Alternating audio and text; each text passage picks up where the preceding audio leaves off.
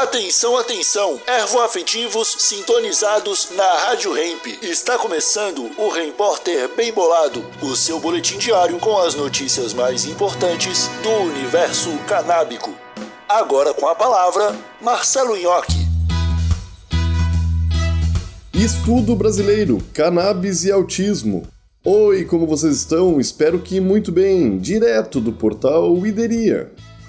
Um estudo conduzido por diversas universidades brasileiras revelou melhorias significativas nos sintomas relacionados ao autismo em pacientes com transtorno do espectro autista, isso após o uso de extratos com cannabis. O estudo envolveu 20 pacientes que foram submetidos a tratamentos individualizados com extratos de cannabis fornecidos por três organizações brasileiras sem fins lucrativos e especializadas em cannabis medicinal.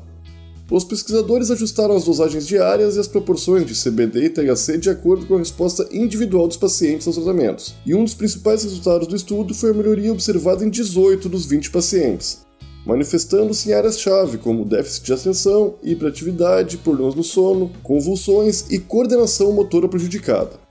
Além das melhorias nos sintomas, o tratamento à base de cannabis também trouxe benefícios significativos para a qualidade de vida dos pacientes e de suas famílias, incluindo a redução ou interrupção completa de outros medicamentos frequentemente usados no tratamento de transtorno do espectro autista.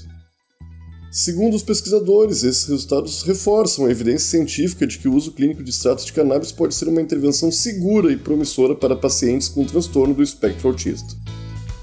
Esse foi o seu repórter, seu noticiário que traz diariamente as principais notícias do universo canábico. Até amanhã! Rádio Hemp.